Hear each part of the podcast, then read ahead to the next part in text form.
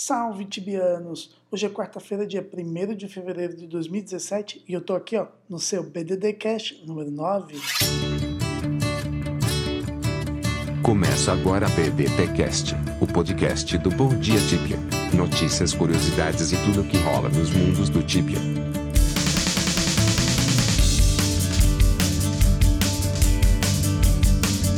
Notícias.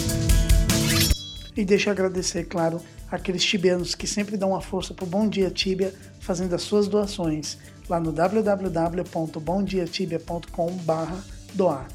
A Lady Fim de Menera, o Santo Lampião de Guardia, o Henrique Knight de Eldera, o Master Blade Sword de Passera e o Alucard Blood de Calmera. Obrigado, Tibiano!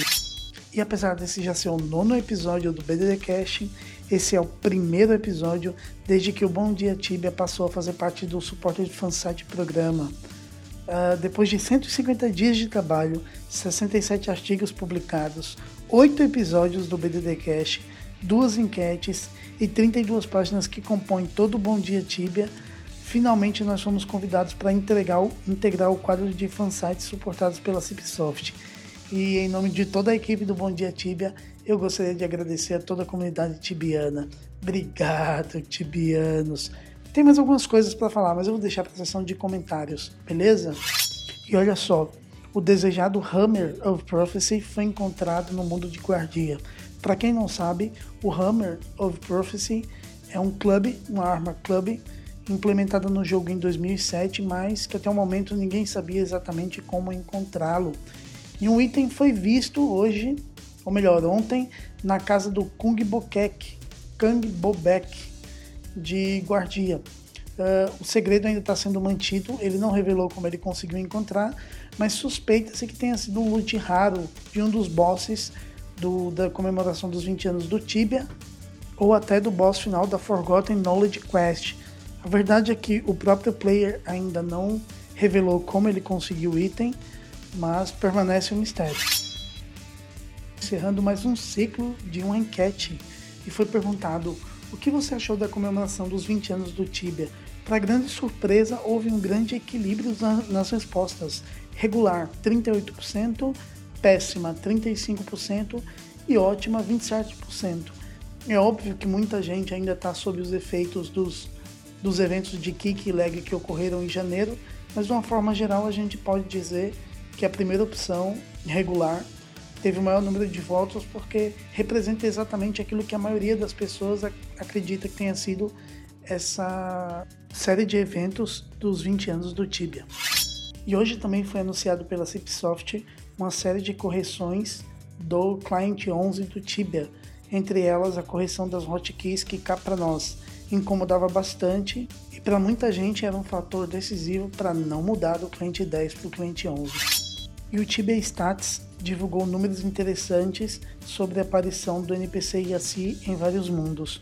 O link para a reportagem completa eu vou deixar aqui nas notas desse episódio, mas basicamente eles concluíram que a cidade que o Yassi mais apareceu, de uma forma geral, em todos os mundos, foi Ankaramun, com 247 aparições, ou 35% das aparições.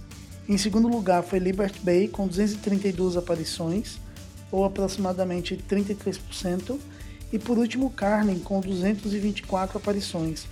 É óbvio que esses números são bem equilibrados, mas uh, se você ver o estudo completo, você vai ver que na maioria dos mundos, de fato, o IRC aparece muito mais em Ancramon do que em outras cidades.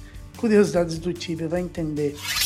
E tomando um caminho diferente da maioria dos fansites, a gente resolveu entrevistar jogadores icônicos em cada mundo e não membros da Cipsoft. A gente acha que é muito mais interessante trazer para o público geral, para os tibianos, informações sobre jogadores que são muito próximos a eles e que passam pelo mesmo problema que todo mundo passa, de lag, de kick, de mortes indevidas não compensadas, etc. E para estrear, nós trazemos a primeira entrevista com o Low Heart, um famoso Elite Knight de Passera. Se você tem alguma sugestão para jogadores icônicos no seu mundo, eu vou deixar o link aqui nas notas desse episódio. Vai lá no fórum, deixa a sua sugestão que a gente vai entrevistar um jogador icônico de cada mundo todo mês. Comentários. E claro, muitas vezes as coisas são muito menos óbvias do que parecem. Uma discussão que está muito em alta, principalmente na, nos fansites e nas comunidades tibiana, é com relação aos itens raros, já que nessa comemoração dos 20 anos, a própria Cipsoft trouxe à tona vários itens que para muita gente eram extremamente raros, como é o caso do Running Shield, que dropa do dragão boss de gelo, e dos outros itens, como o Shield of Corruption, o Great Shield, o Dragon Scully Helmet, que também é um drop de boss, e muita gente se questionando se é o fim do, dos itens raros, se de fato a Cipsoft resolveu resgatar esses itens e torná-los populares. Bem, a gente não pode esquecer que recentemente houve um fenômeno muito novo no Tibia, que foi o retorno de vários jogadores antigos por conta dos servers que vieram para a América Latina, Ferola, Certebra e Belobra. E por conta desse acréscimo de jogadores antigos, eu acredito que o próprio Tibia resolveu resgatar esses itens raros e torná-los disponíveis para os tibianos de uma forma geral, para incentivar e para aproveitar essa leva de jogadores antigos que retornaram ao Tibia. Afinal, nunca houve um incremento de jogadores novos no jogo como houve com a chegada dos novos servidores. É, me parece meio óbvio que a Cipsoft deveria aproveitar esse fluxo de jogadores antigos retornando e oferecer a eles a oportunidade de ter aqueles itens que para eles era algo impossível na sua época. Tanto que um dos, um dos NPCs das ilhas comemorativas, da ilha de Nostalgia, ele dá um presente baseado no tempo do seu, do seu caráter. Então, se você tem um chá que é mais antigo, você tem um presente melhor. E basicamente o próprio NPC leva em consideração o tempo do seu, do seu chá para escolher qual presente que te dá. Então tudo isso me parece extremamente conectado com a ideia de trazer itens antigos para jogadores antigos que voltaram a jogar e para incentivar todo mundo a ter esses itens que antes tidos como impossíveis de possuir. E uma das coisas que mais me questionaram sobre o site, Bom Dia Tibia, é o fato de, primeiro, não haver propaganda e segundo, de ter adotado um formato totalmente oposto ao que a maioria dos fansites adotaram, que é o formato portal. Bem, a justificativa é muito simples. A ideia, desde quando o Bom Dia Tibia foi concebido, a ideia era trazer algo mais próximo do leitor, algo mais próximo da comunidade tibiana, tanto que o próprio nome Bom Dia é uma saudação quase que íntima e direta para o leitor. Segundo segundo pela própria marca que a gente desenvolveu, uma xícarazinha de café, dando essa impressão de, de proximidade, de coisa mais íntima mesmo.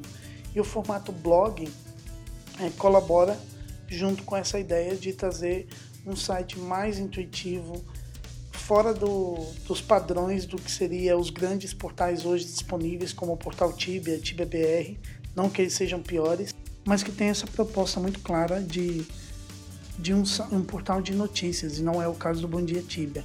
No nosso caso, a gente prefere adotar esse formato blog, essa coisa mais intimista mesmo das mídias, como podcast, que é uma mídia onde, que você escuta onde você quiser, geralmente em momentos super íntimos, super pessoais, como dirigindo o carro, ou lavando a louça, ou até tomando banho. Então, essa é a proposta do Bom Dia Tibia: trazer informação para você, pensamento crítico de uma forma mais íntima e mais próxima, sem essa coisa da notícia, meramente notícia, e dos grandes portais de notícia. E olha, ao longo dos anos, a maioria dos portais se desenvolveram através do banco de informações. Eram informações sobre jogabilidade mesmo, como tabela de bosses, levels, calculadoras e toda essa parafernália que ajudava tecnicamente os jogadores a encontrar um caminho mais fácil para subir level ou fazer dinheiro, sei lá e não contemplava propriamente a notícia.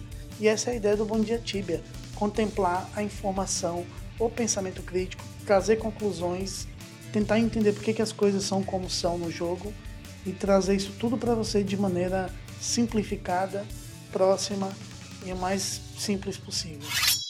E para finalizar, deixa eu agradecer o nosso mais novo membro, componente da equipe do Bom Dia Tibia, o Calanguinho Beatbox, que é o nosso novo moderador no fórum. Bem-vindo à equipe, Tibiano. E assim, cheio dos agradecimentos, agradecendo a Deus e o mundo, eu vou ficando por aqui, mas eu volto, você sabe, semana que vem. Então, um abraço para você e até a próxima semana. Tchau, tchau. Termina agora BDTcast, o podcast do Bom Dia Tibia.